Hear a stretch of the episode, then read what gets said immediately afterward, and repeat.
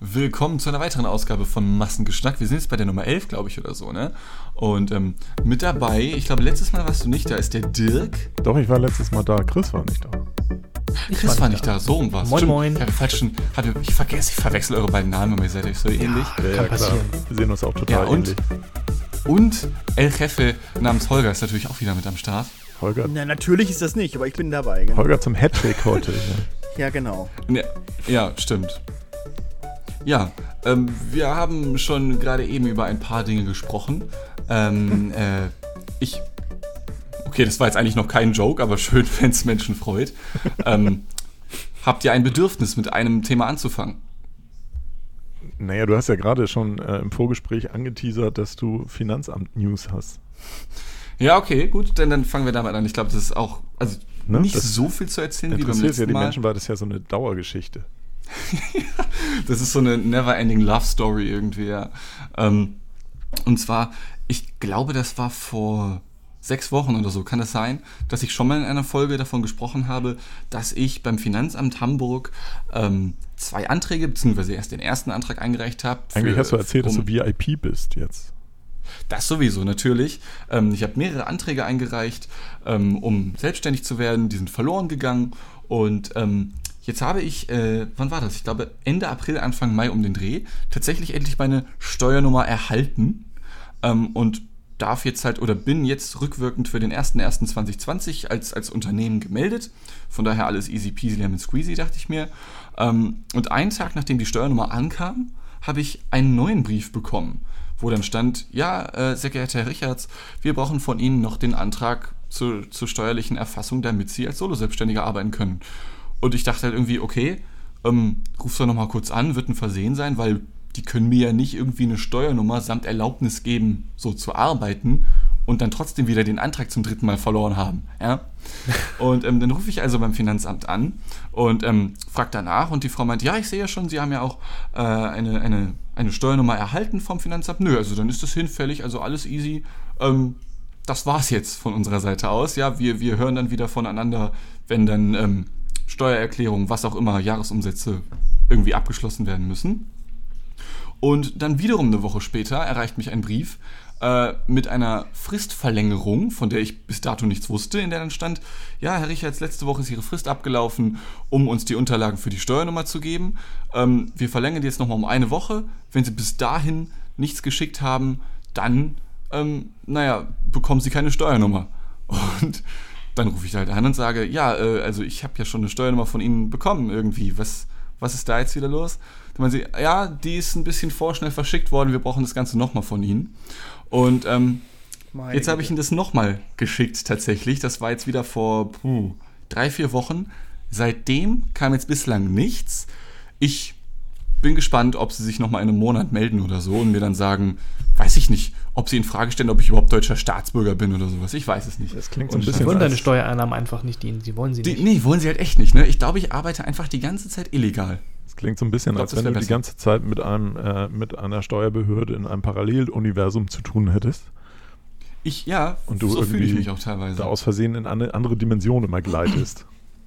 Ja, also ich habe tatsächlich hin und wieder so den Eindruck, dass ich so aus Versehen so den Server gewechselt habe ja, und auf genau. einer anderen Bandbreite irgendwie unterwegs bin oder so. Und man versucht sich gegenseitig anzupingen, aber es funktioniert einfach nicht. Totaler Desync da. Richtig, richtig. Ich habe ja auch bis vor kurzem nicht gewusst, dass es neben der Steuernummer noch die steuerliche Identifikationsnummer gibt. Ja, das ist die Mhm. für die persönliche. Mhm. deine Die hat jeder, persönliche. genau. Ja, aber kriegt die erstmal raus. Die steht nämlich auf keiner Steuererklärung und nirgendwo drauf. Ja, ich musste meinen Steuerberater mal irgendwann äh, anfragen, wie lautet die überhaupt? Ich weiß das gar nicht. Weil ich bei irgendeinem äh, äh, Online, irgendein, muss ich irgendwas ausfinden, muss ich das angeben. Mhm. Und dann sagte er mir, ja, Alsterfilm hat keine als Firma, sie, hängen sie einfach zwei Nullen dran an ihre Steuernummer. Ja, kann ich ja nicht ahnen. Lol. Also wenn ich meinen Steuernummer, meinen Steuerberater nicht hätte, der, wenn der hätte auch im Urlaub sein können für drei Wochen und ich, ich hätte da gestanden. Ne? Also ein Irrsinn. Ja. Ja, Aber, aber, gut, die kannst du ja auch einfach anfragen. Die Steueridentifikationsnummer jetzt. Ja, hätte ich auch machen können. Aber das ist ja, wenn du eine E-Mail an die, ans Finanzamt schreibst, kriegst du ja einen Brief zurück. Die schreiben ja keine E-Mail zurück. Das ist ja, Ja, okay, das stimmt. Du kannst wieder drei Tage warten. Ja, das stimmt. ja, oder im Idealfall rufen sie dann an. Also äh, das machen sie auch manchmal. Hab ich noch nicht erlebt. Mhm. Ähm, ich auch nicht. Aber die ja, Identif Finanzamt ist ein schönes Thema. Also die Identifikationsnummer, also nicht, also die jetzt von Alsterfilm und nicht die von dir als Person. Nee, das, nee, das Ding war ist Alsterfilm Sorry. Das war ein allgemeines äh, Tool, was man ausfüllen musste. Ich weiß gar nicht mehr, was das war. Irgendwas musste ich, habe ich beantragt da online. Und da war Alster, das, oder? Und das war halt ein, Pflicht, ein Pflichtfeld. Man musste mhm. halt irgendwas eintragen. Es mhm. wurde nicht abgeschickt, bevor man dieses Feld nicht ausgefüllt hat. Und dann kam ich halt nicht weiter.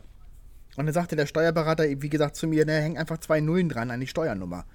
Ja, der kann okay. das ahnen. Strange. Interessant, ja. Ich finde das ja auch so. immer schon interessant, als ich diesen, diesen äh, Solo-Selbstständigen-Antrag da ausgefüllt habe. Ähm, die wollten ja zum Beispiel nicht meine Steuernummer wissen, sondern meine Umsatzsteuer-ID. Ja, auch schön, ja. Was mm, auch ja. nicht unbedingt jeder, der nur in Deutschland gewerbetreibend ist, hat. Die musst du das dann erstmal beantragen. Also ähm, das ist richtig, ja. fand ich auch etwas seltsam. Hatte ich nun ja, zufälligerweise, weil ich halt auch mit dem Ausland schon zu tun hatte. Ähm, aber da dachte ich auch so, okay, was ist das jetzt? Warum? Aber soll mir recht sein. Ja. Hm. Das, die habe ich zur Hand, das weiß ich inzwischen schon. Ja, ich weiß zumindest, wo ich sie nachgucken kann. Ja, ja. ja. Ich glaube, die ist sogar auf unserer Homepage, auf der alsterfilm.de, glaube ich, steht die sogar im Das muss auch, ja. Ja. ja. Die ist ja auch insofern simpel, also sinnvoller fast, weil du kannst sie sowohl in Deutschland als auch in ganz Europa benutzen. Ja. Während du mit der Steuernummer ja nur in Deutschland weiterkommst. Genau. Tja. Ja. Die Finanzämter. Aber Dean, meinst du, da ist jetzt erstmal Ruhe oder du befürchtest, da kommt noch was? Ich weiß nicht. Also ich habe jetzt halt den Antrag nochmal abgeschickt. Das war jetzt halt das vierte Mal insgesamt. Ähm, äh, es ist jetzt halt so drei, drei, vier Wochen sind jetzt vergangen seit dem letzten Mal. Knapp drei, vier Wochen irgendwie. Ähm, ich hoffe, dass da nichts mehr kommen wird, aber ich bin mir sicher, dass da nochmal was kommen wird. Nicht vielleicht unbedingt zum Thema Steuernummer, vielleicht ist das jetzt wirklich durch.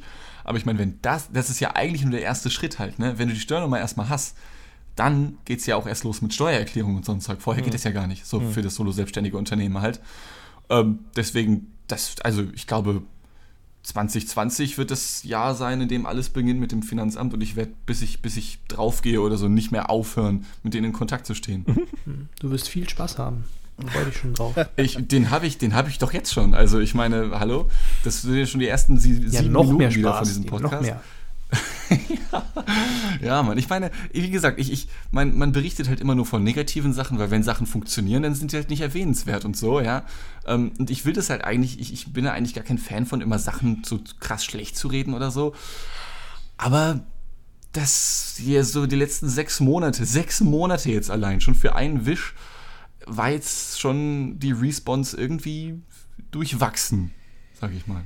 Ja, das ist schon, das ist schon ungewöhnlich. Also, ähm, Chris klang ja gerade so ein bisschen durch, als wenn er auch schon Spaß hatte mit dem Finanzamt. Ja, ähm, ich mm, kann ja das ist aber meistens eher meiner eigenen äh, Schluderigkeit äh, ah, okay. mhm. zuzuschreiben. Wenn ich dann irgendwie vergesse, was zu überweisen, dann überweise ich das einen Tag zu spät und dann kriegst du gleich einen Säumniszuschlag in Höhe von 20, 30 Euro, weil du es einen Tag zu spät überwiesen hast und so. Okay. Also die selber, äh, die lassen sich immer gerne Zeit, aber wenn sie was von dir wollen, dann ist aber großes, das große Hallo, wenn du mal einen Tag zu spät bist mit irgendwas. Ja, ja. Da kennen die nichts. Mhm. Ja, es hängt halt sehr stark davon ab, wen man als, als äh, zuständigen äh, äh Bearbeiter hat. Ne? Ich hatte Jahre, jahrelang war es immer so eine, so eine Frau, ich weiß nicht mehr, wie die hieß, die war die war sehr gut und das, mit der hat das immer ganz gut geklappt. Die, wenn man, die konnte man auch persönlich irgendwie anschreiben und die hat auch dann persönlich geantwortet. Und plötzlich war es ein anderer, ein Typ.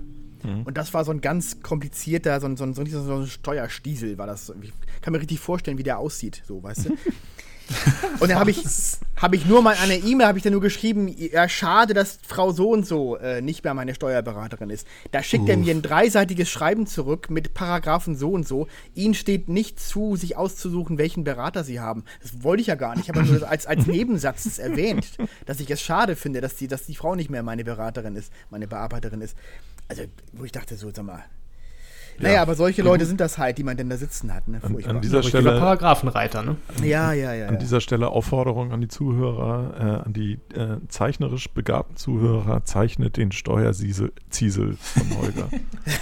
ja, genau. Weil, wie wir ja gerade gehört haben, kann man sich ja vorstellen, wie der aussieht. Ja, ja. Ne, beziehungsweise von dem, was er anscheinend gesagt hat und wie er klingt. Das heißt, wir bräuchten Tonproben von den so, ja, äh, bewährten Herren, den wir dann weiterleiten müssten sozusagen. Also ich, ich muss äh, fairerweise sagen, ich habe da verhältnismäßig wenig Kontakt tatsächlich mit. Ähm, ich inzwischen auch, wegen Steuerberater. F Ja. Früher halt nicht, ne? ja. Ähm, ja, habe ich auch schon überlegt. ich bin ja jetzt gewechselt vom Steuerberater wieder hin zum, zum selber Steuer machen. Ähm, aber tatsächlich auch da habe ich bis jetzt verhältnismäßig wenig Kontakt und äh, den einen telefonischen Kontakt, den ich hatte, der war sehr nett und das war alles, alles prima und äh, mal schauen, wie das so in den nächsten Jahren abgeht. Mhm. Ja.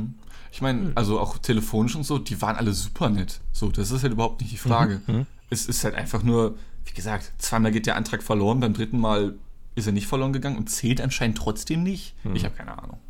Also ich ja. würde ja jetzt tippen, dass du im schlechtesten Fall jetzt eine neue Steuernummer noch kriegst. Dann habe Äh, ich halt zwei. Und dann hast du zwei und irgendjemand wird sich irgendwann fragen, warum du eine davon, äh, warum du zwei hast und eine davon nicht benutzt oder so. Aber, Ja, locker. äh, schauen wir mal so in einem Jahr, wie das dann Mhm. Machst du noch strafbar, wo du zwei Steuernummern wahrscheinlich, ja, genau. Stimmt, ginge das eigentlich, wenn du z- doppelt solo selbstständig bist? Nee, ich glaube, das wäre ein bisschen shady, ne? Das hängt, glaube ich, ein bisschen davon ab, ob du, ob du Freiberufler bist oder ein Gewerbe angemeldet hast. Also du kannst ja mehrere Gewerbe anmelden, dann kriegst du, glaube ich, für jedes Gewerbe eine Steuernummer? Fragezeichen. Mhm. Ich meine ja, Ich würde sagen, ja. Also ähm, denke ich auch. Und wenn du, äh, wenn du so ähm, Solo-Selbstständiger im Sinne von Freiberufler bist, da hast du ja an so ja nicht so ein klar umrissenes Feld, in, in dem du arbeitest, beziehungsweise ja in schon, ähm, wo du halt als Freiberufler anerkannt bist. Ähm, und wenn du das dann wechselst, dann brauchst du eventuell auch eine zweite. Also ich kann mir schon vorstellen, dass äh, mehrere Steuernummern nicht so ungewöhnlich sind, aber wirklich auskennen tue ich mich da auch nicht. Naja, same hier. Aber generell muss ich sagen, habe ich eigentlich mit den Hamburger Behörden ganz gute Erfahrungen gemacht. Also sowohl bei so Präsenzterminen, wo ich mal irgendwie einen Ausweis verlängern muss oder so. Ähm, Das ist mittlerweile gut organisiert, Ja, das finde ich auch. Das Ja, geht ja. ratzfatz. das fand ich auch also da komme ich Ja. teilweise an und äh, sitze noch nicht mal eine Minute und bin, bin schon aufgerufen. Ja, das stimmt. Das ist jetzt ja auch total vereinfacht worden in äh, Corona-Zeiten. Ja. Ähm, ich musste tatsächlich jetzt mich auch äh, ummelden, beziehungsweise einen neuen Personalausweis beantragen. Und äh, du musst jetzt einfach nur eine, eine Mail hinschreiben. Die schicken dir zurück, was du für Unterlagen einschicken musst. Schickst Unterlagen hin per Mail und fertig ist die Laube. Cool. Mhm, das ist echt nice. Ich Das hatte nur das easy. Problem einmal, dass ich, äh, ich hatte einmal eine ganz lange Diskussion mit jemandem, also ähm, ich weiß nicht, ob ich das hier auch schon mal erwähnt hatte, aber ich habe mal ähm, für einen Dude gearbeitet, der so zu diesen Reichsbürgern gehört, ja. Mhm. Das war das Und ähm, ja, und ähm, äh, das zuständige Bürgeramt äh, für mich, das befindet sich äh, im Zentrum von Hamburg, also direkt hinter diesem großen Saturn in der Steinstraße, glaube ich, heißt die. Ja, nicht mehr, Ähm, glaube ich, oder? Nicht Ach, mehr. stimmt, die haben das jetzt umgebaut oder so, ne? ist Ja, stimmt. abgerissen. So stimmt. abgerissen. Aber, Oder, oder abge... Okay, das ist ne? Also falls du es suchst, ist es weg. okay. Und wo ist, wo ist Ähm, das jetzt? Weiß ich gar nicht. Okay. Ähm, Axel Springer Haus, oder? Also in dem alten Ach. ist das, ist das Ach, echt? Bezirksamt da hingezogen in das, äh, oder zumindest ist da ja viel Hamburger Behörde jetzt drin in dem, in dem alten, äh, nicht in dem alten, in dem Axel Springer Neubau. Ah ja. Okay, wusste ich nicht. Da. Ja, okay. Mhm. Ja, genau. Ah. Ähm, auf jeden Fall gab es da dann Stress, weil ähm, der Typ, bei dem ich damals gearbeitet habe, und wie gesagt zu diesen Reichsbürgern gehört, der halt denkt, dass Deutschland eine GmbH ist und so, ähm, diese Zweigstellen von den Bürgerämtern, die halt für die Leute da sind, die nennen sie halt hier in Hamburg Kundenzentren. Mhm. Und auch ich muss gestehen, ich finde dieses Wort irgendwie äh, weil, weil, also ich fühle mich nicht als Kunde der BRD, sondern halt irgendwie als Einwohner so, also so als Bürger, ich weiß nicht. Ich würde mich nicht als Kunde im staatlichen Sinne bezeichnen. Deswegen kann ich schon verstehen, dass man das dann komisch findet. Aber was halt das viel Schlimmere ist, dass das halt ein richtig geiles Pulverfass ist für Leute, die halt eben glauben, dass die BRD eine GmbH ist. Und das hat dann wieder eine ellenlange Diskussion mit sich. Personal- Ja, du hast ja auch einen Personalausweis. Personalausweis. Ja, Genau. Personalausweis. Ja, nur weil es halt nicht Identitätsnachweis heißt und so, ist einfach komplett Banane. Ja, ja, ja. Das ist richtig. Ich Ja. glaube, Holger hat da gerade ein Video zu gemacht. Also nicht, nicht Wie? genau auf das Thema, aber auf äh, die Personen aus diesem Kreise. Äh, Reichsbürger? Echt? Nein, nicht Reichsbürger, aber halt Bekloppte. ja, das ist richtig. Wow. Okay. Aber das ist ja ein, wei das ist ja ein weites Woche- Feld. Das ist ja ein weites Ich wollte gerade sagen, jede Woche neu in der Mediatheke. so. Ja, genau. Wobei Reichsbürger habe ich ja auch schon gemacht. Das war ja auch schon. Im, im Visier der Reichsdeppen gibt es einen Beitrag auf YouTube und so weiter. Ja, Mhm, ja. Stimmt. Die haben mich ja auch schon mal auf dem Kicker gehabt. Ja, ja. ist interessant, ja. Das was ist die in diesem Land alles so in, in Gehirnen so los ist oder nicht los ist. Ja, ist faszinierend, wenn man die alle mal zusammenzählt, wie viele das sind. Also naja, meinst äh, du jetzt. Hm. Ich sag mal, in jedem Dorf gab es früher einen Dorfdeppen und wenn die sich, das ist eine Menge Dörfer in Deutschland, wenn die sich alle vernetzen, ist es halt im Internet ist es halt eine Menge, ne? Ja. Ich darf aber trotzdem, also ich meine, meinst du jetzt mit viel, dass du das findest, dass das sehr viel ist? Weil ich meine, natürlich sind die laut, aber ich glaube, im Endeffekt sind das nicht mehr als ein paar tausend Leute in ganz Deutschland. Mhm. Diese Demos sind ja auch gar nicht so gut besucht letztendlich. Das ist ja eigentlich. Also ich rede jetzt halt auch explizit von Reichsbürgern. Ich meine, es kann sehr gut sein, dass es schon mehr als nur ein paar tausend Deppen insgesamt gibt, aber also, ich meine, ein, das, die, der Begriff des Depps ist ja auch eh subjektiv also bei, gewählt. Bei also Reichsbürgern gibt es ja eine Schätzung, dass wir äh, irgendwo in einem mittleren zweistelligen Tausenderbereich sind. Ähm, das finde ich schon viel. Mhm. Okay. Also wenn ich, ich überlege, dass auf ganz Deutschland gut, das sind 80 Millionen oder 82 Millionen Leute, das ist natürlich eine Menge. Aber wenn ich da dann sehe, dass ein Promille davon fast irgendwie äh, womöglich ähm, so durch die Gegend läuft und denkt irgendwie, äh, wir sind eine GmbH hier oder so, das finde ich dann schon verhältnismäßig viel.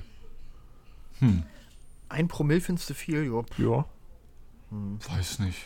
Also das finde find ich schon spooky. also, oder auch dann halt ähm, ne, bei den Hygienedemos und so weiter und so fort. Aber also wenn du halt so in der Gegend rumguckst, wenn du dann überlegst, wie viele Leute um dich herum wohnen und dann kannst du davon ausgehen, dass da in, im, im, näheren Wohnblock wahrscheinlich ein bis zwei Leute sind, die so ticken. Das finde ich schon, ich will nicht sagen verstörend, aber bedenklich oder bemerkenswert. Ich glaube, also. Wahrscheinlich meine, muss, man, muss, man, unter denen auch nochmal abstufen, äh, ob sie jetzt auch militant sind oder ob sie nur vielleicht eine Affinität natürlich. dazu haben oder ja, ja, so. Das klar. ist auch noch mal. Ja. ja. klar, es gibt halt auch eine Menge Leute, die halt einfach nur Mitläufer sind oder so, wie halt in jeder Gruppierung.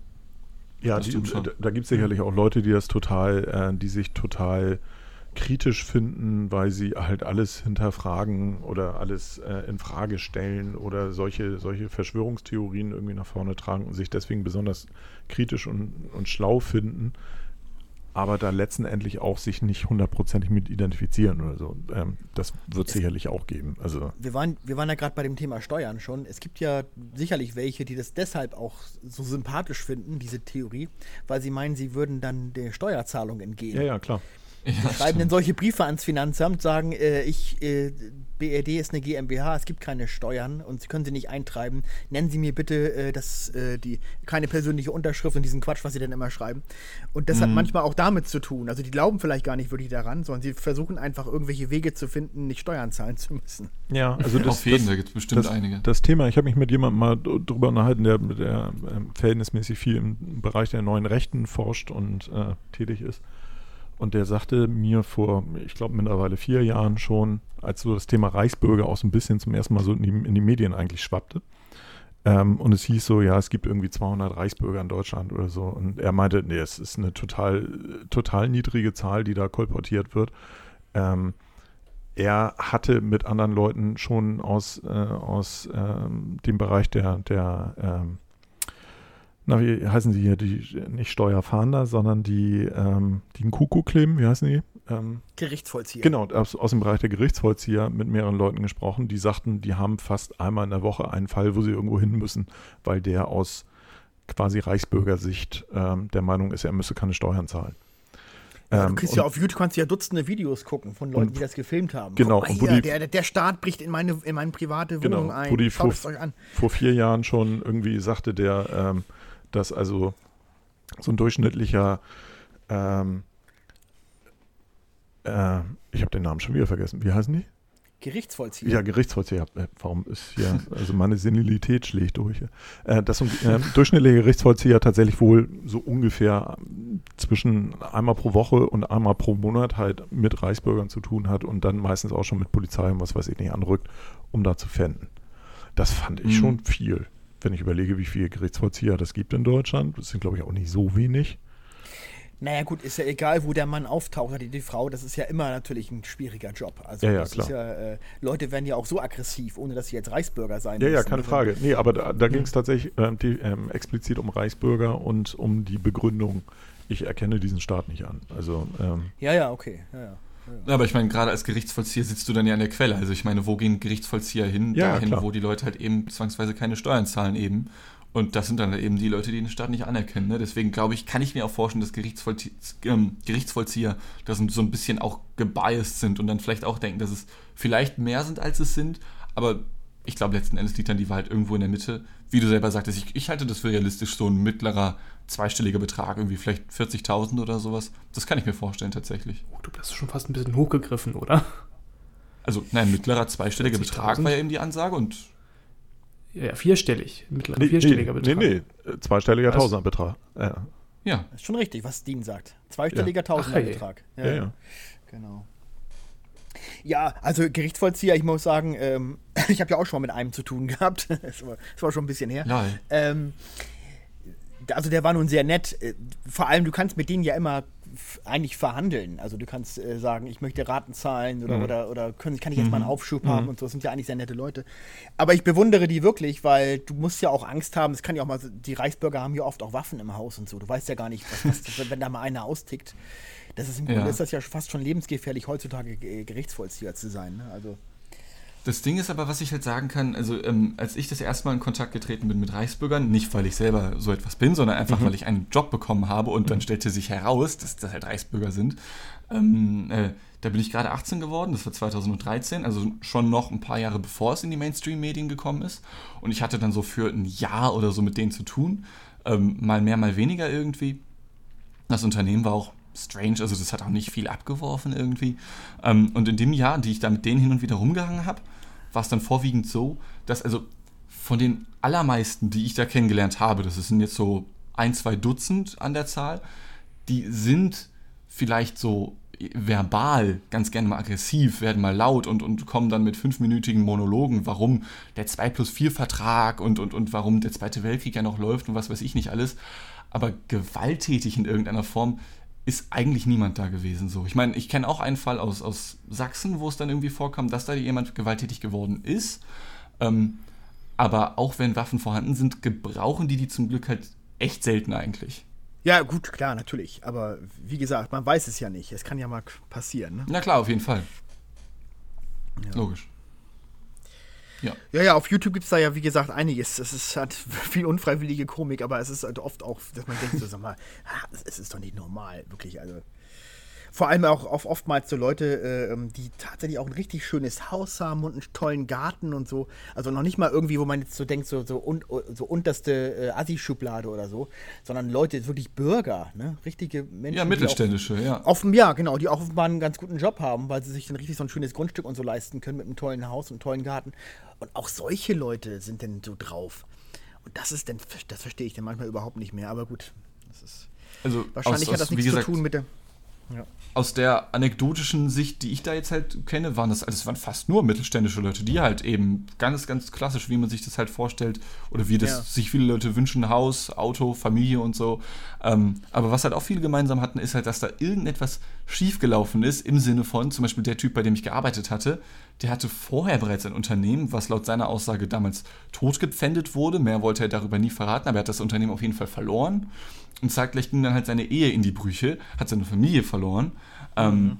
Und irgendwie hatte jeder von denen, die dort gewesen sind, so eine, ich sag mal, relativ krasse Leidensgeschichte, so gerade frisch hinter sich irgendwie.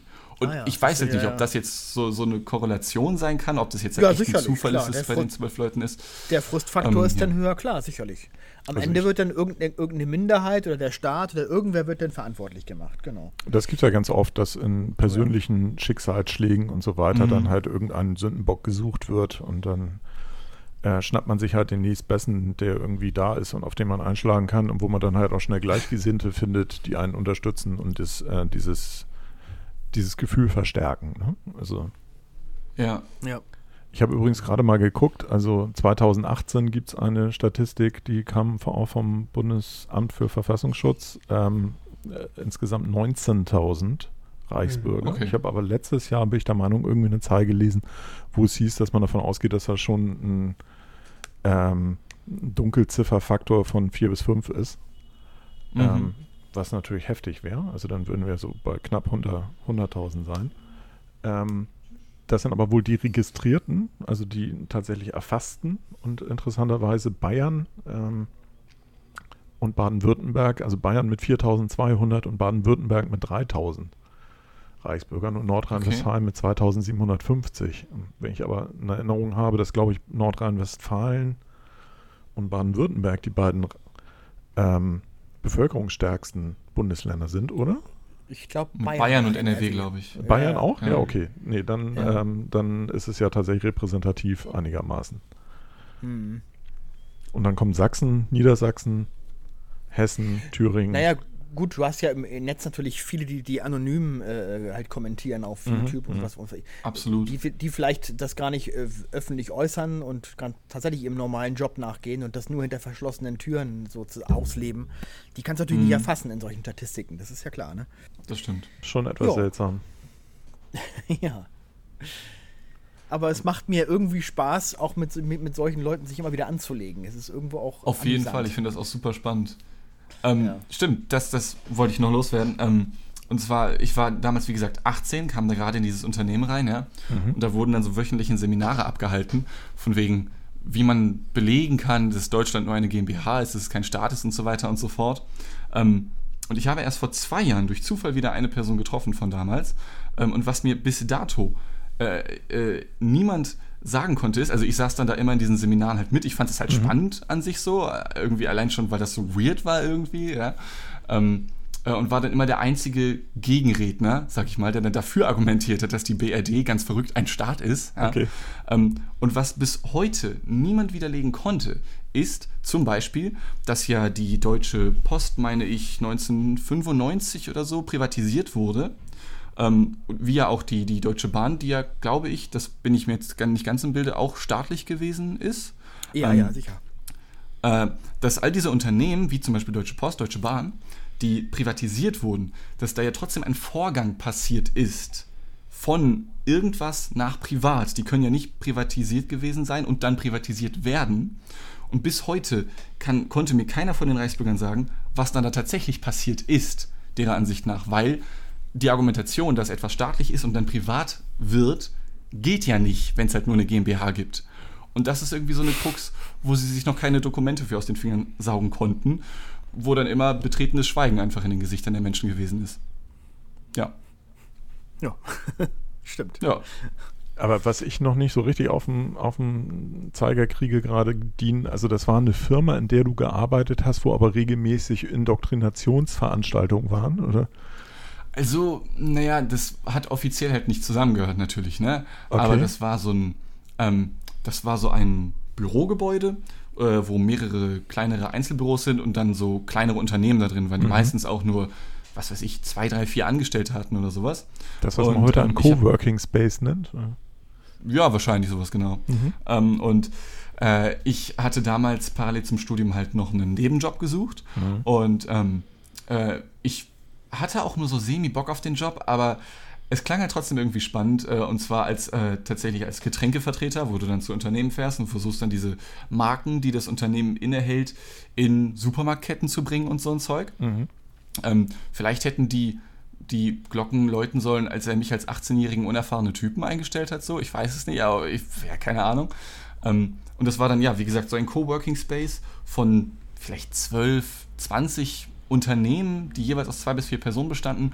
Und nicht alle davon waren into Reichsbürger BRD GmbH, aber mhm. einige und selbst die, die es nicht waren, waren dann trotzdem auch irgendwie komisch drauf. Also da saß zum Beispiel auch ein Architektenbüro drin und das ist jetzt kein Scherz. Das ist, repräsentiert nicht meine Meinung, aber der hat mir zum Beispiel jedes Mal in der Mittagspause dann gesagt, ja, du musst ja auch wissen, Leute aus Afrika und alle, die so eher schwarz sind von der Ethnie her, ja, das ist ja automatisch, das ist ja vollkommen normal, dass die ein bisschen dümmer sind als Weiße, weil Alter. denen die Sonne mehr auf dem Kopf scheint und dann wirst du dümmer, je mehr Sonne dir auf dem Kopf scheint. Und daran hat der Typ halt echt geglaubt. So. Alter. Ähm, das war so ein richtiges Nest irgendwie von, von, von weirden, abstrakten Personen, die du, weiß ich nicht, und dass das wo du Getränk, dir nicht vorstellen kannst, das, dass die neben dir leben und, und, und wählen gehen dürfen. Ja, und so halt. Dass das Getränk, was du da vertreiben solltest, Reichsbrause hieß, hat dich nicht stutzig gemacht. äh, nein, es hieß nicht Reichsbrause. Es hieß, wie hieß denn das? Äh, Kreuzbergs hieß das, glaube ich. Warte mal. Kreuz. Kreuzbergs? Ich google das mal ganz fix. Scheiße. Ich habe den Namen ja, ich habe in den, in den 90er Jahren habe ich ja auch schon bei, neben dem Studium damals bei, bei Versandhaus Quelle im Telefonservice mhm, gearbeitet. Mhm. Und die ganzen Kollegen, das waren ja in der Regel so etwas ältere Damen zwischen 45 und 60, die, die, die, wenn der, der Mann arbeitet Vollzeit und die halt so ein bisschen so nebenbei. Da, das waren ja auch alles ausländerfeindliche äh, Frauen und so. Also da wurden teilweise ja Sachen gesagt, also wo ich dachte so, meine Güte, was geht denn hier ab? Mhm.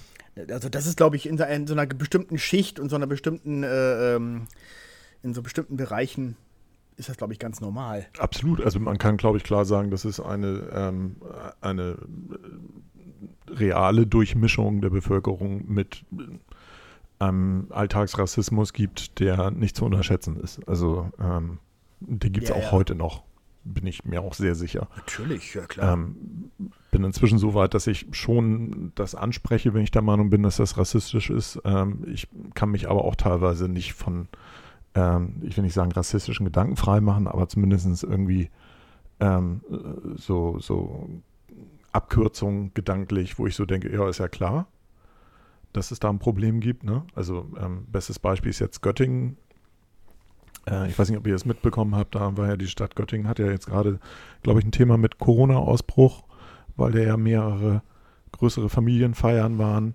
Ja. Ähm, und ähm, von den Leuten, die da geladen wurden, äh, im, also geladen wurden oder angesprochen wurden, sie möchten sich bitte testen lassen, ob sie denn jetzt Corona-positiv sind oder nicht, erschien ja wohl offensichtlich nur ein Bruchteil von den Angesprochenen. Ähm, und als ich dann noch gelesen habe, ähm, dass unter anderem dann auch aus diesem Kreis noch wahrscheinlich ein Ausbruch in der Shisha-Bar war, dachte ich so, ging mein Kopf gleich wieder, okay, halt irgendwie größere südländische Familie ne, oder, oder äh, äh, Nahostfamilie oder sonst irgendwas, wo ich aber auch dachte, ist eigentlich auch schon wieder ein scheiß Gedanke von mir.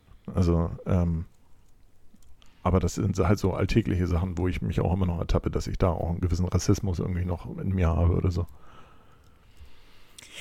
Mm, das hat mit Rassismus jetzt, glaube ich, nichts zu tun, würde ich mal sagen. Das ist ja. Ähm, ja, ist ja ein Vorurteil letztendlich. Ne? Ein Vorurteil, also, ja, ja, sicher. Ja. Das muss, ist, ist hm. immer gleich, nicht gleich Rassismus, klar. Ja, gut. Wobei ich, glaube ich, sagen würde, also, das stimmt ja in dem Fall so. Ich glaube, das war ja immer die Rede davon, dass es eine Party oder eine Feier im Rahmen des Zuckerfestes war. Achso, okay, ähm, ja, gut. Insofern okay. stimmt die Aussage tatsächlich sogar. Das, äh, siehst du, das ist eine Information, die hatte ich gar nicht. Also, soweit habe ich das gar nicht verfolgt. Ich habe nur irgendwie so ein bisschen so Überschriften und Sublines gelesen und hatte dann schon meinen eigenen Film quasi im Kopf, wie das, äh, aus, welchem, aus welchem Kulturkreis das stammt irgendwie. Dass es nun ausnahmsweise passt, okay. Aber ähm, letztendlich ist es ein Vorurteil gewesen von meiner Seite. Mhm. Aber ähm, momentan sind wir ja da sowieso alle sehr sensibilisiert, wenn wir sehen, was in den USA abgeht. Ja. Oh Mann, ja.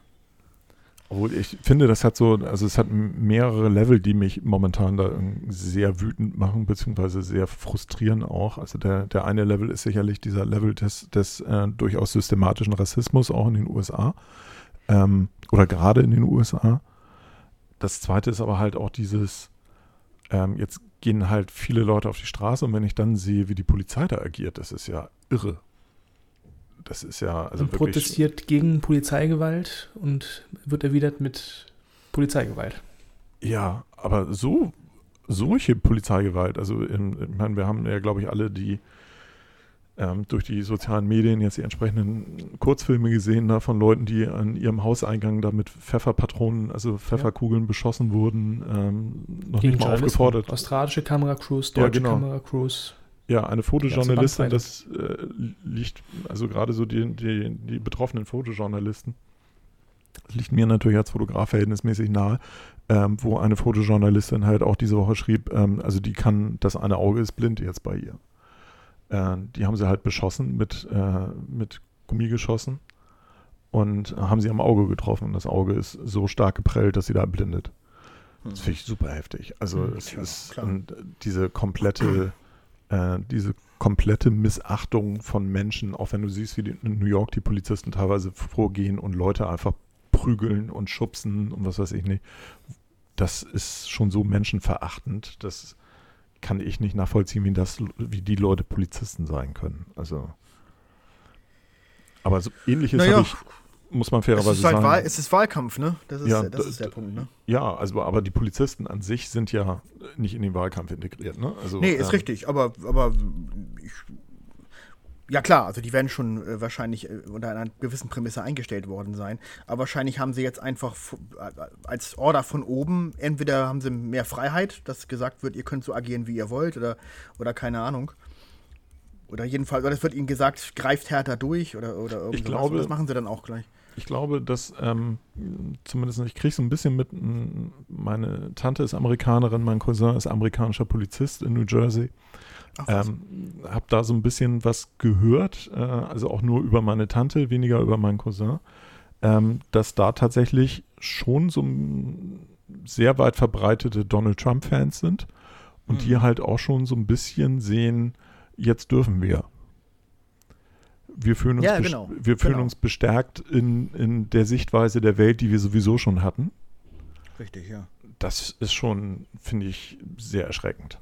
Also, dass es tatsächlich ja. in, an, äh, in der Exekutiven ähm, Menschen gibt, die so denken. Naja, wenn der Präsident es vorlebt, ich meine, ja, ja, klar. was soll man da erwarten? Ne? Klar. Ja. Also es gibt ja auch andere Beispiele, ne? aber wie auch viele ja gesagt haben, das Problem ist halt, wenn ähm, von 100 Leuten 10 gut sind ähm, und 90 schlecht, dann sind halt 100 schlecht. Die hm. werden ja, die werden ja untergebuttert, die bestehen ja nicht in einem äh, Klima, was kontinuierlich schlecht ist.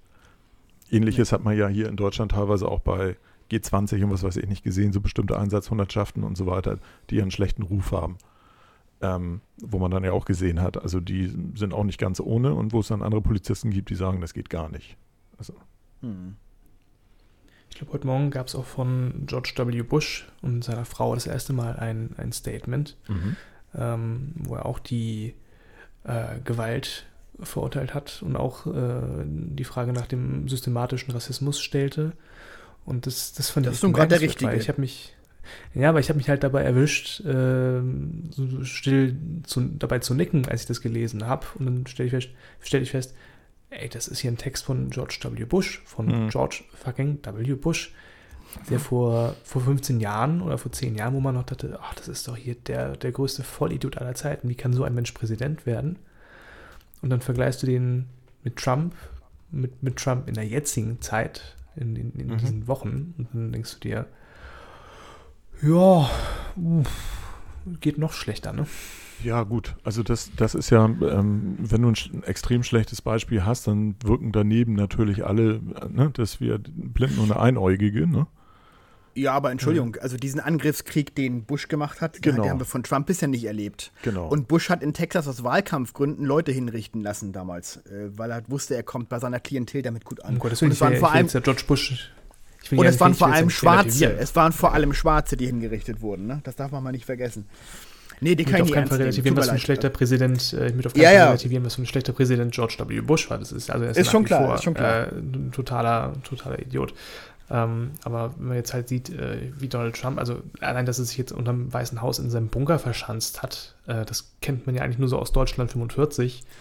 Ähm, naja, gut. Also, das kann er aber gar nicht, gar nicht selbst entscheiden, glaube ich. Das ich sagen. die Sicher also, Sicherheitskräfte bestimmen das so. Genau, das also da, da kann ja. man, äh, da will ich, ich will ihn da nicht verteidigen, aber das war halt die Situation, dass, äh, und das hat man ja auch gesehen, da waren ja schon recht starke Ausschreitungen in der Nähe und vor dem Weißen Haus. Und da gibt es dann halt die, die äh, Doktrine, dass wenn eine gewisse Gefährdungssituation halt entsteht, dann wird der Präsident halt in Sicherheit gebracht. Und das ist dann ja. unter anderem, die erste Sicherheit ist dann halt in diesen, in diesem Bunkerkeller. Hm. Na gut, so. aber dass er das dann eben meint, damit ausgleichen zu können, dass er diese, diesen Fototermin da macht, diesen gestellten ja, Fototermin also, vor der also Kirche, insgesamt wo er dann erst Demonstranten aus dem Weg räumen lässt mit Pfefferspray. Gut, jetzt heißt es aus dem Weißen Haus, das sei ja gar kein Pfefferspray gewesen, das seien ja äh, es sei Rauchgas gewesen mhm. mit Pfefferkugeln, also was völlig anderes natürlich. Mhm.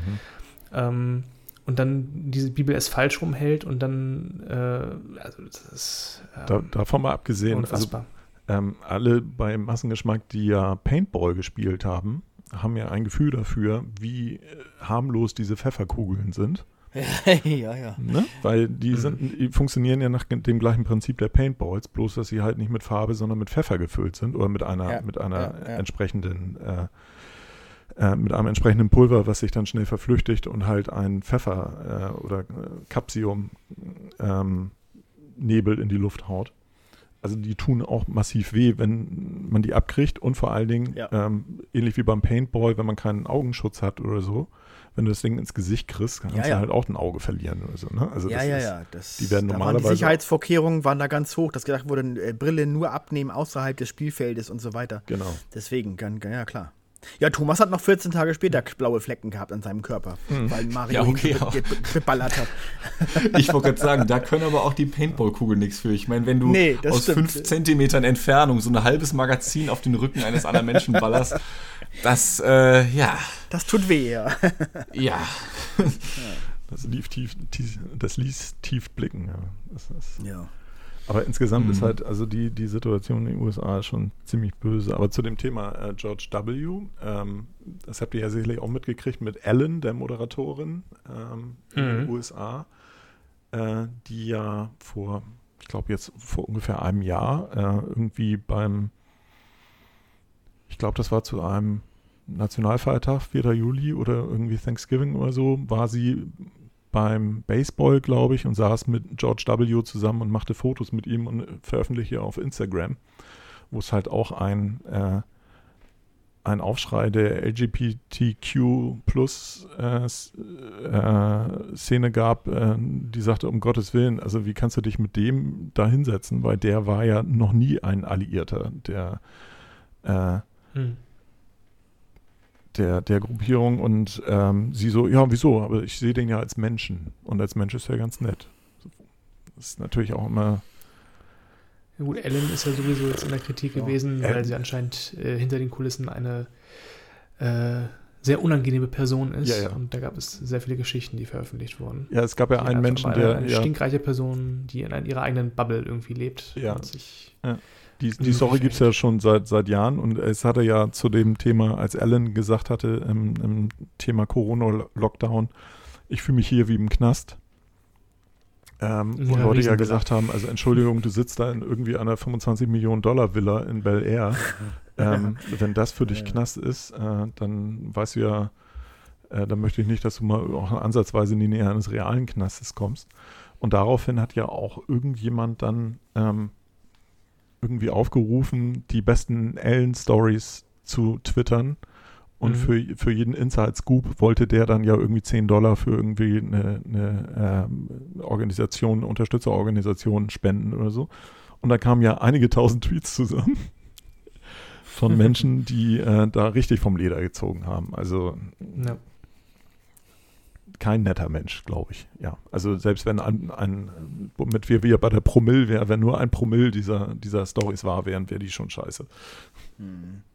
Mit einer davon ja wahr wäre, ist schon scheiße. Ja. Das ist ja in Deutschland immer wieder von Mario Barth zu hören. Das habe hab ich von mehrfach gehört von Leuten, dass der also ganz, ganz unangenehm sein mhm. soll in, hinter den Kulissen. Mhm. Ja. Habe ich auch schon sehr viele Stories gehört, aber ich ja, ja. kann jetzt nicht sagen, woher. genau. Ja. Aber da gibt es eine Story, also die, die, die kann ich nennen, weil die wurde mir unterschied, von unter, aus unterschiedlichsten Ecken genannt, äh, die ich immer wieder gerne erzähle. Ähm, er, er, kolportiert ja immer, dass er seine, seine Karten verkauft, die er verkauft, ähm, sind ja unnummeriert, also sind keine Sitzplatzkarten, sondern äh, die Halle wird halt so gefüllt, wie sie, äh, wie die Leute reinkommen. Mhm. Mit seiner Begründung ist ja immer, ähm, dass er das macht, damit äh, die Fans auch ähm, sich nicht unter Druck gesetzt fühlen müssen oder äh, nicht extrem viel Geld für, für sehr gute Tickets zahlen, sondern jeder hat die Chance dann halt, wenn er rechtzeitig zum, zum seinem Auftritt kommt, einen guten Platz zu erwischen. Und das wurde ja. mir halt von mehreren Veranstaltern und Hallen auch so erzählt, die dann aber alle einschränken. Das macht er unter anderem aber auch, weil dann halt bei 5000 Leuten die er dann in der 12.000 Halle, äh, in der 12.000 Personen Halle irgendwie aktiviert gekriegt hat, die Halle halt so abgehängt wird, dass nur 5.000 Leute reinpassen. Und somit ist er immer ausverkauft. Mhm, okay. Und kann also sagen, Auch er clever. macht eine ausverkaufte Tournee.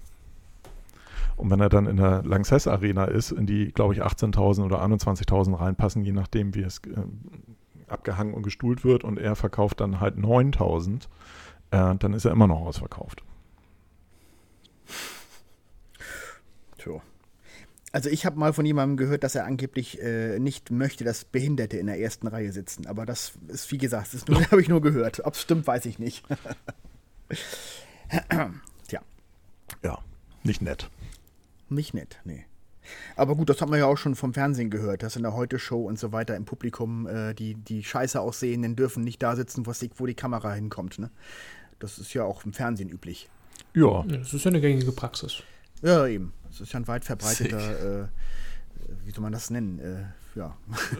Faschismus möchte man, möchte man fast sagen. Genau, eine weit verbreitete Dis Diskriminierungsart, ne? Also, ja, genau. Mh. Auf der anderen Seite. das von denen gelernt oder was? Keine Ahnung. Wenn es ja. denn stimmt. Ist halt, ist halt die Frage, geht die Kamera da ins Publikum oder ähm, gibt es diese Regel, weil er die nicht sehen möchte, ne? Also, ähm, ja, ja, damit die nicht, nicht runterziehen. Ja. Wobei halt beide Fragen, die da gestellt werden müssen, halt trotzdem scheiße sind. So. Natürlich, ja klar. Ja. Ich frage mich gerade, welcher Comedian das war, der irgendwie auch dieses Thema der, der Rollstuhlfahrer hatte, amerikanischer Comedian, Stand-up-Comedian, der irgendwie sagte, ja, Witze über Rollstuhlfahrer, den kann man machen, irgendwie mache ich auch regelmäßig und äh, ich sehe das halt auch so, was sollen sie machen? Hier hochkommen? Keine Chance. Ja. Ein bisschen nach äh, Ricky Gervais, oder? Ja, ich weiß, Zum ist Beispiel, das Ricky Gervais, der das. Äh, könnte sein. Kann sein, ja. Der ist, könnte, geht ja auch sehr in die sein. Richtung, ja. Obwohl ich äh, von Gervais in letzter Zeit wenig gucke, weil ich finde, er wird immer schlechter. Also, ähm, ja, finde ich auch. immer platter. Also so vor fünf bis zehn Jahren, da fand ich ihn richtig geil. Mhm. Mhm. Äh, aber jetzt mittlerweile, äh, weiß nicht. Geht so. Ja, der sein Monolog bei der einen Awardshow sehr, sehr genial. Den, das war Anfang oh, des Jahres, glaube ich, oder Ende letzten Jahres. Ja. Wo er da Hype Hollywood auseinandergenommen hat. Das war, Ach so, ja, das war super. War ja, das, das, fand ich auch super lustig, das stimmt, ja. Ja, ja.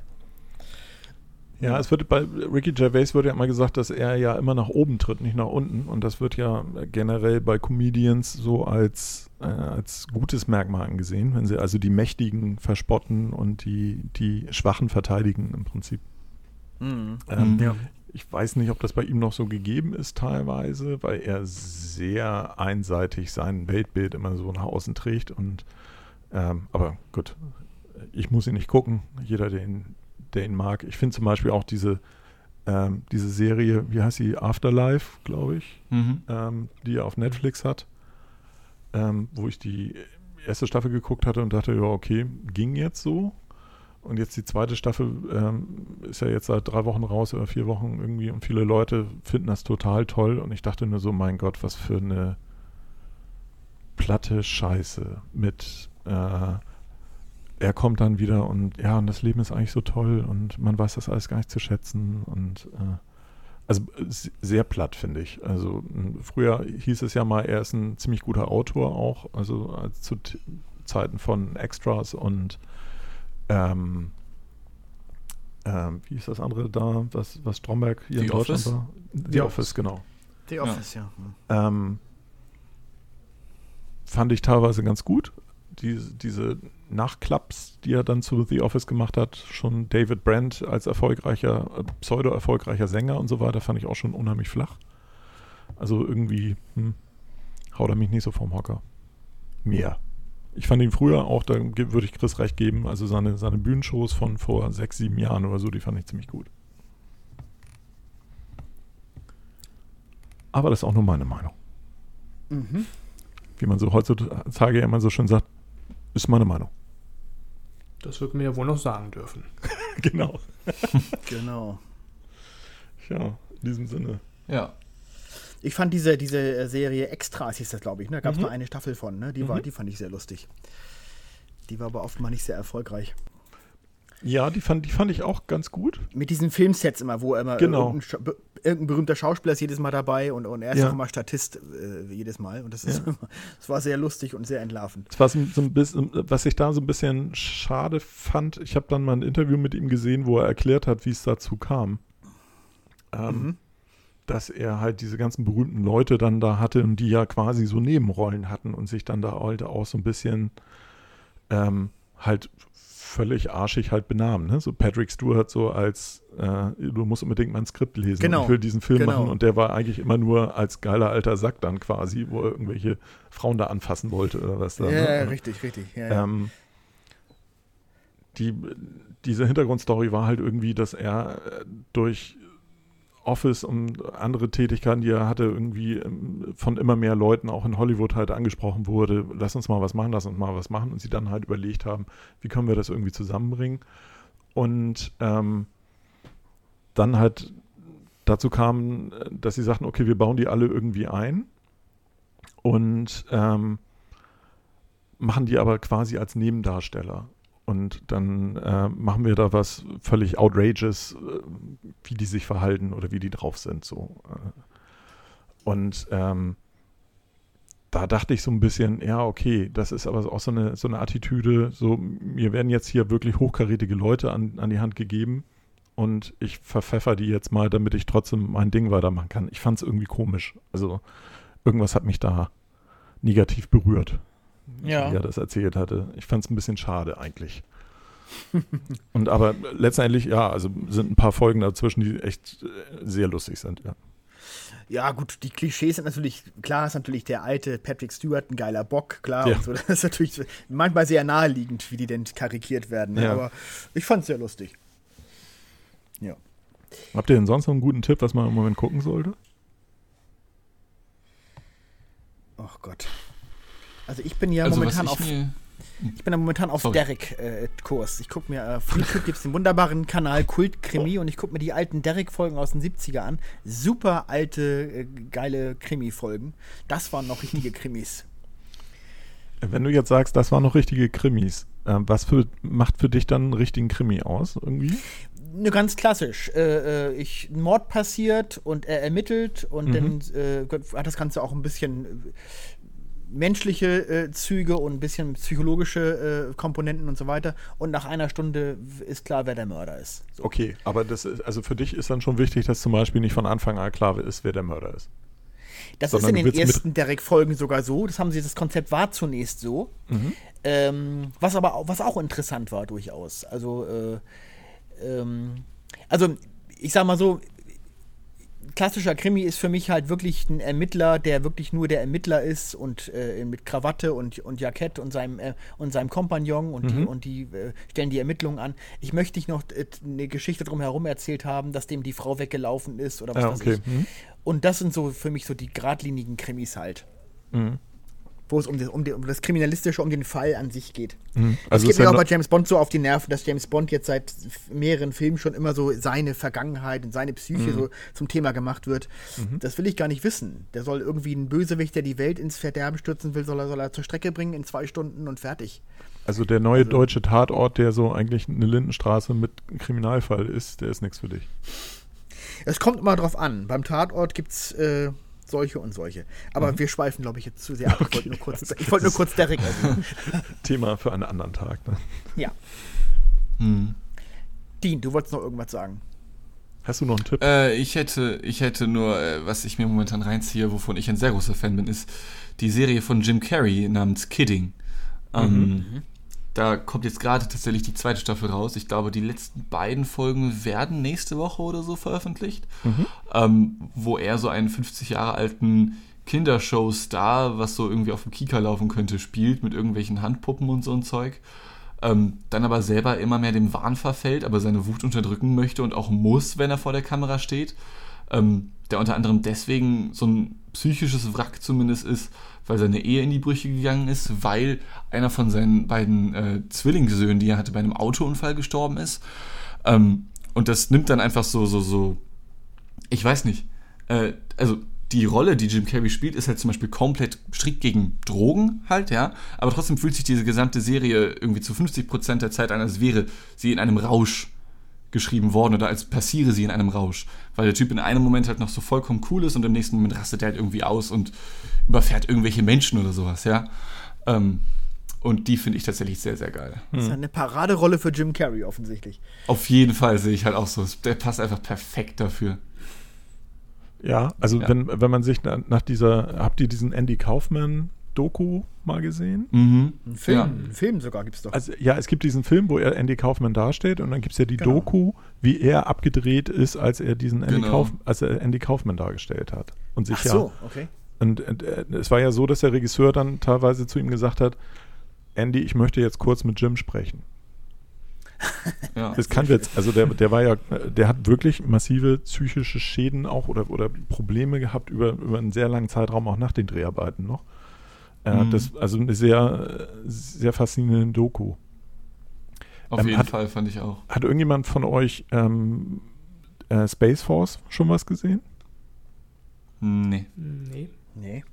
Ist mit Steve Carell und äh, John Malkovich jetzt auf Netflix Ach, die Fernsehserie ja. zu halt der Space Force von US-Präsident Haddington. Mhm, stimmt. Habe ich von gehört. Ich habe jetzt irgendwie die gesehen. ersten vier Folgen oder so geguckt. Ich bin mir noch nicht so sicher, wie ich es finde. Also äh, die hm. Kritiken, die ich so gelesen habe, waren eigentlich alle vernichtend. Und vernichtend kann ich nicht bestätigen. Okay. Dafür sind meiner Ansicht nach schon zu gute Darsteller da drin. Aber es ist, es ja, ist auch nicht so, dass ich, dass ich Tränen lache oder so, aber ich, ich finde, irgendwie hat es was. Aber. Hm. Da würde ich mal reinschauen. Ja, vielleicht ja, können, können, wir das Thema nochmal in vier Wochen oder so aufnehmen. ja. Wir können ja mal eine, eine Fernsehserienfolge machen. Auf jeden. Alles oh ja. Klar. Ich danke euch. Danke auch. Tschüss. genau, ja. und sagen einfach Tschüss. Wir sind so ein bisschen immer noch so, glaube ich, jetzt gedownt von Reichsbürgern und USA und was weiß ich nicht. Aber ja, so ich glaube, halt ich gehe jetzt erstmal kurz noch den 2 plus 4 Vertrag durchlesen oder so, damit es mir wieder besser geht. Alles klar. Eigentlich wird doch mal eine, eine Comedy-Serie über Reichsbürger liegt doch eigentlich nahe, ne? Aber es traut sich Boah, auf jeden. Ich habe ne? ein Drehbuch mal dazu geschrieben von einem Studium. Das würde ich so gerne mal machen, aber das ist halt auch irgendwie. Äh, aber egal, das ist ein anderes Thema. Ist tatsächlich ja, eine gute Idee, ja früher gab es doch auch ey, Alfred Hetzlaff, so der, der, der Rechte mhm. äh, und so. was macht man heute irgendwie nicht mehr. Es traut sich keiner. Ne? Finde ich halt auch schade. Hätte ich irgendwie Bock Alles drauf, so glatt. Wieder, ja. Naja, so ein paar ja, Komödien und so, die ähm, sich mit ne Neonazis und, und äh, Identitären und so weiter äh, beschäftigen, gibt es ja. Ja, gut. Da gab es ja in den letzten Jahren so ein paar deutsche Komödien auch irgendwie, die so ein bisschen in die Richtung gingen. Nicht, also ich habe da nichts von geguckt, aber zumindest habe ich es wahrgenommen, dass es da Plakate für gab. Wie erfolgreich ja, so die waren oder wie Preis, gut die waren. So eine preisgekrönte Serie von, ähm, ich weiß nicht mehr, wie sie hieß, lief im ZDF, Kurzserie mit äh, Edin Hasanovic.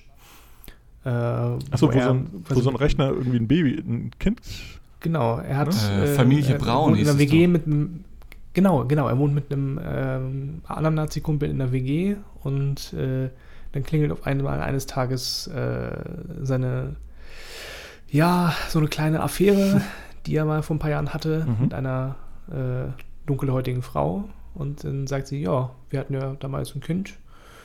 Ja, kümmere dich du mal ums Kind. Ja, und dann hat er auf einmal ein sechsjähriges, sechsjähriges schwarzes Mädchen, um mhm. das er sich kümmern muss. Mhm. Und das führt dann zu, ja, witzigen Situationen. Hast du die gesehen? Die? Ja, stimmt.